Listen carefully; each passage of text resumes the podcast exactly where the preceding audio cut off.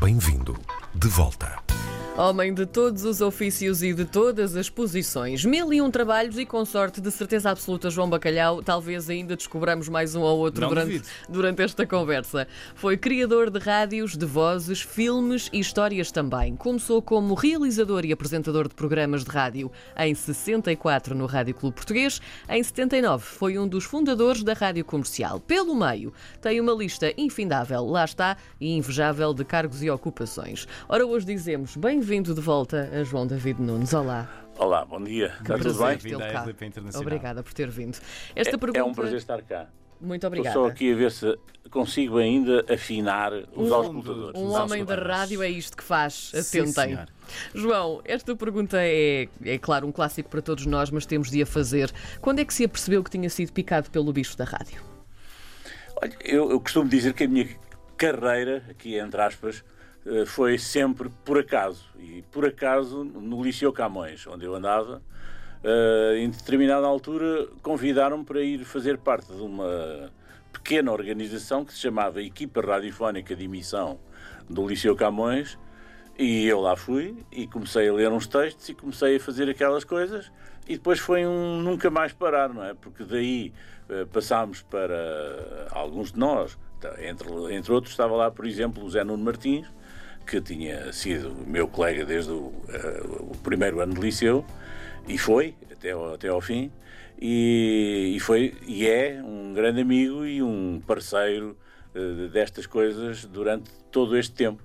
Uh, fomos para a Rádio Universidade, depois eu fui para o Rádio Clube Português, ele também depois foi para, para lá e encontramos outros que na Rádio Universidade que nos ajudaram a construir uma carreira uh, e, sobretudo, uh, o gosto por fazer estas coisas. E, portanto, uh, foi por acaso.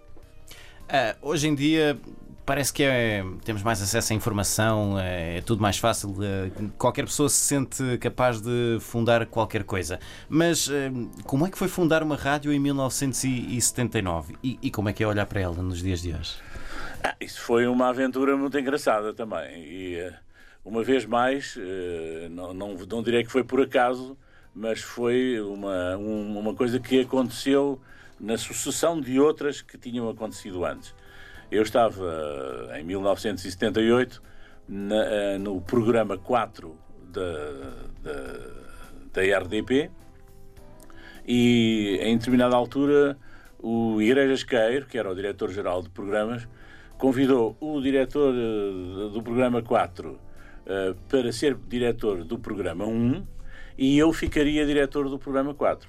Quando nós estávamos para eh, promover essa reunião em termos finais, o meu querido amigo e grande profissional destas coisas, hoje com 92 anos, António Miguel, que eu saúdo daqui, eh, à última hora ele disse que não, não, não, não, não lhe apetecia muito ir a, a dirigir o programa 1, preferia continuar no programa 4. Ao que o Igrejas Queiro, com o sentido prático que o caracterizava, disse: não há problema, portanto, o João vai para o programa 1, o João era eu. Sim. E, E e, o é. António, e o António continua no programa 4. Assim, eu fui eh, diretor do programa 1 da RDP, antes, eh, portanto, o que antecessor da Antena 1, eh, entre setembro de 78 e fevereiro de, de 79. Foi um, um pequeno período. E depois, nesse pequeno período, aconteceram várias coisas. Mudou a administração eh, na, na RDP. Eh, houve uma oportunidade de eu ter uma reunião com um amigo meu que por acaso tinha entrado para um- essa, essa nova administração. E foi aí que eu lhe propus a organização que fazia com que dentro da RDP se separassem claramente o serviço público e o serviço comercial. E foi por isso também que a rádio acabou por se chamar comercial, exatamente para que isso ficasse completamente claro. Foi assim. Mas esta história de poder, podia ter sido Rádio 4, não era? Ah, Qualquer Sim. coisa assim, não é? Podia ter Sim. sido Rádio 4, mas depois passou a ser Rádio Comercial. Como é que se deu então esse, Não, essa é mudança? que Rádio 4 dava a impressão que era uma mera continuidade do antigo FM estéreo Foi do preciso Rádio criar uma nova marca. Exato. E, sobretudo, eh, era definitivo, isto é, não havia dúvidas nenhumas que, o que é que aquilo era. Era uma rádio comercial, era diferente da rádio de serviço público que era prestada essencialmente pelo programa 1 e programa 2, que continuaram na, na época, e depois eh, juntaram-se o, o, programa 3 e programa 4 que existiam anteriormente, com a onda média antiga do Rádio Clube Português e com o FM antigo também do Rádio Clube Português, ainda com mais alguns dos eh, pequenos emissores que existiam na época, regionais e ou locais, que uh, também tinham sido agregados no programa 3.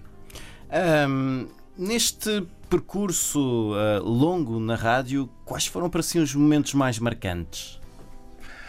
É, eu, tudo me deu prazer fazer. Porque se eu não tenho prazer em fazer as coisas, eu não faço pura e simplesmente, e portanto não, não acho que é, assim, é uma boa maneira de estar na vida. Sim. Uh, é, eu gosto de dar como conselho aos mais novos é para fazerem o mais possível aquilo que lhes apetece. Uh, e, e, eu acho que Só é difícil é... é... convencer alguém a pagar para fazermos aquilo que nos não, apetece, não é? É, mas é esse o benefício que eu tive ao longo da vida. É verdade. É que não só fazia aquilo que me apetecia, como ainda me pagavam para isso. Sim, é? sim, sim, sim, E portanto fui realmente um privilegiado uh, ao, ao longo da vida e com sorte nesse tipo de coisas. E portanto, uh, sim, fui desenvolvendo várias atividades porque em determinada altura eu achei que também que não podia fazer só rádio, não é? E comecei a fazer outras coisas para além de rádio. E em determinado momento, principalmente a partir do momento em que eu tive que ir gerir o programa 1 da, da, da, RDP. da RDP, eh, eu na altura tinha 30 anos, talvez, não sei se já tinha 30 anos. Uh, e, sim, ainda não tinha, quando comecei ainda não tinha. Uh, mas de qualquer maneira, eh, fui, fui até lá e, e, tive que começar a preocupar-me com questões, por exemplo, de gestão, é? que até aí não me tinha preocupado especialmente, mas que a partir de determinada altura foi das coisas que eu mais exerci, foi efetivamente fazer gestão, uh, seja ela em meios de comunicação, mas mais tarde até em outras empresas. E não sentiu que isso o afastou da essência de estar uh, a fazer rádio, microfone, a mexer nos Eu, botões? enquanto estive na rádio, mesmo a fazer gestão, fiz sempre um programa. Fiz sempre questão em fazer um programa. Eu era diretor ou não sei o quê, uhum. mas fazia uh, um, um, programa sempre. Tentava, inclusivamente, que esse programa pudesse ser uh, algo que motivasse as pessoas para novos caminhos. Não é? E por isso fiz parcerias com pessoas tão diversas como o David Ferreira, que agora faz aqui excelentes David programas Ferreira, na uh, eh, com o Miguel Esteves Cardoso, com o João Sousa Monteiro, que agora as pessoas não saberão muito bem quem é, mas que, com o qual fiz um programa uh, excelente. Eu, eu Fica-me mal dizer, mas é por ele Sim. que o programa era excelente, uh, que se chamava O Homem no Tempo, e ainda foi feito nos, nos tempos do Rádio Clube Português. Mas ao longo deste, destes anos todos, eu, eu, tive também o privilégio, em determinada altura, quando o Jorge Gil resolveu começar a fazer o Em Órbita para a área, digamos que da música erudita, convidou-me para fazer a locução do programa. E eu fiz isso quase durante 20 anos. É? Portanto, eu, eh, embora não estivesse já a trabalhar em rádio, eh, normalmente, eu esse programa fui sempre fazendo. A única coisa que eu também fui sempre fazendo, e isso ainda hoje faço, é publicidade. Portanto, gravar spots publicitários principalmente os spots que têm que ver com cinema. Pronto, é, as conversas são como as cerejas. E como é que percebemos que estamos perante uma personalidade da rádio? A conversa encaminha-se justamente para onde nós queremos. Exatamente. Uh, no meio disso tudo, como é que surgiram então os trailers de cinema? Uh, porque há aí uma certa magia diferente da rádio e, e de outras utilizações da voz, não é? Sim, eh, eu em determinada altura as pessoas achavam que eu que tinha uma voz uh, especial e não sei o quê. E eu acho achavam que tenho. Eu acho que achavam não, bem. Vamos não? lá ver. Eu acho que tenho uma voz característica. Sim. E minimamente educada e com boa dição. Sim. Pronto. Mas uh, não acho que tenha uma voz extraordinária.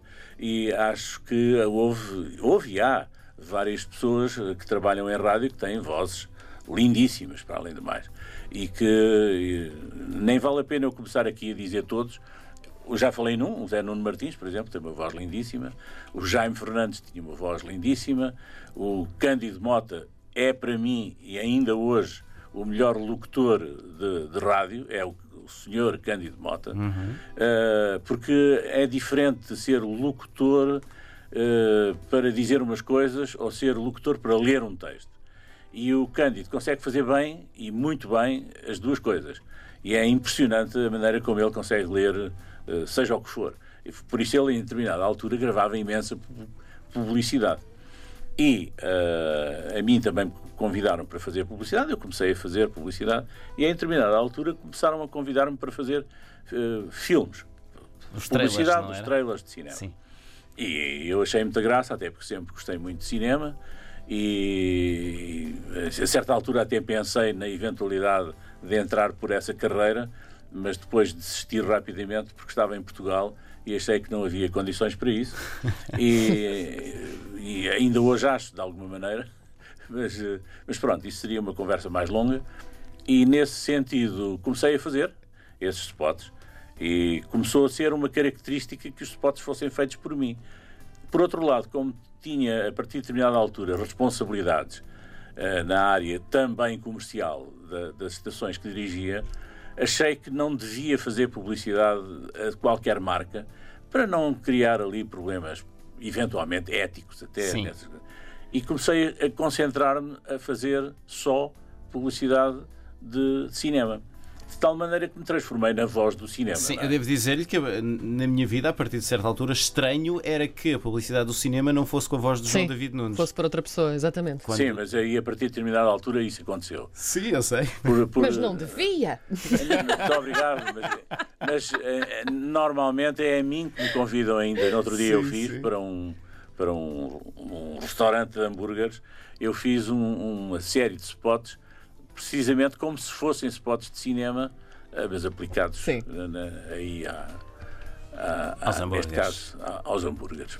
Ora, uh, nós já estamos quase, quase, quase sem tempo. Queria saber assim, muito rapidamente, se, na sua opinião, o, o, que é que ainda falta fazer uh, na arte de fazer rádio? Eh, se quiser, eh, se tiver uma visão redutora, não falta nada, não é? Eh, se tiver uma, uma visão criadora, falta tudo, não é? E neste sentido, falta uh, nós utilizarmos todas as possibilidades técnicas novas que estão à nossa disposição para fazer aquilo que se convencionou chamar rádio. Uh, porque, pronto, era assim que isto funcionava há não sei quantos anos uhum. atrás, mas que hoje uh, continua tudo a funcionar da mesma maneira porque nós somos pessoas e trabalhamos para pessoas e as pessoas não mudaram, as pessoas no, na sua essência continuam a ser as mesmas. A diferença está na tecnologia e nesse sentido é saber aproveitá-la e agora com a quantidade enorme de podcasts e outras aventuras na net que por aí existem, é muito interessante o que já se vai fazendo e não é por acaso que o ano passado a audiência global de rádio aumentou. É verdade. E, portanto, Boas notícias não, para não, não, não pensem que a rádio morreu porque não morreu. De todo. Estamos cá. Estamos, eu enquanto puder também estou por cá. Acho muito bem.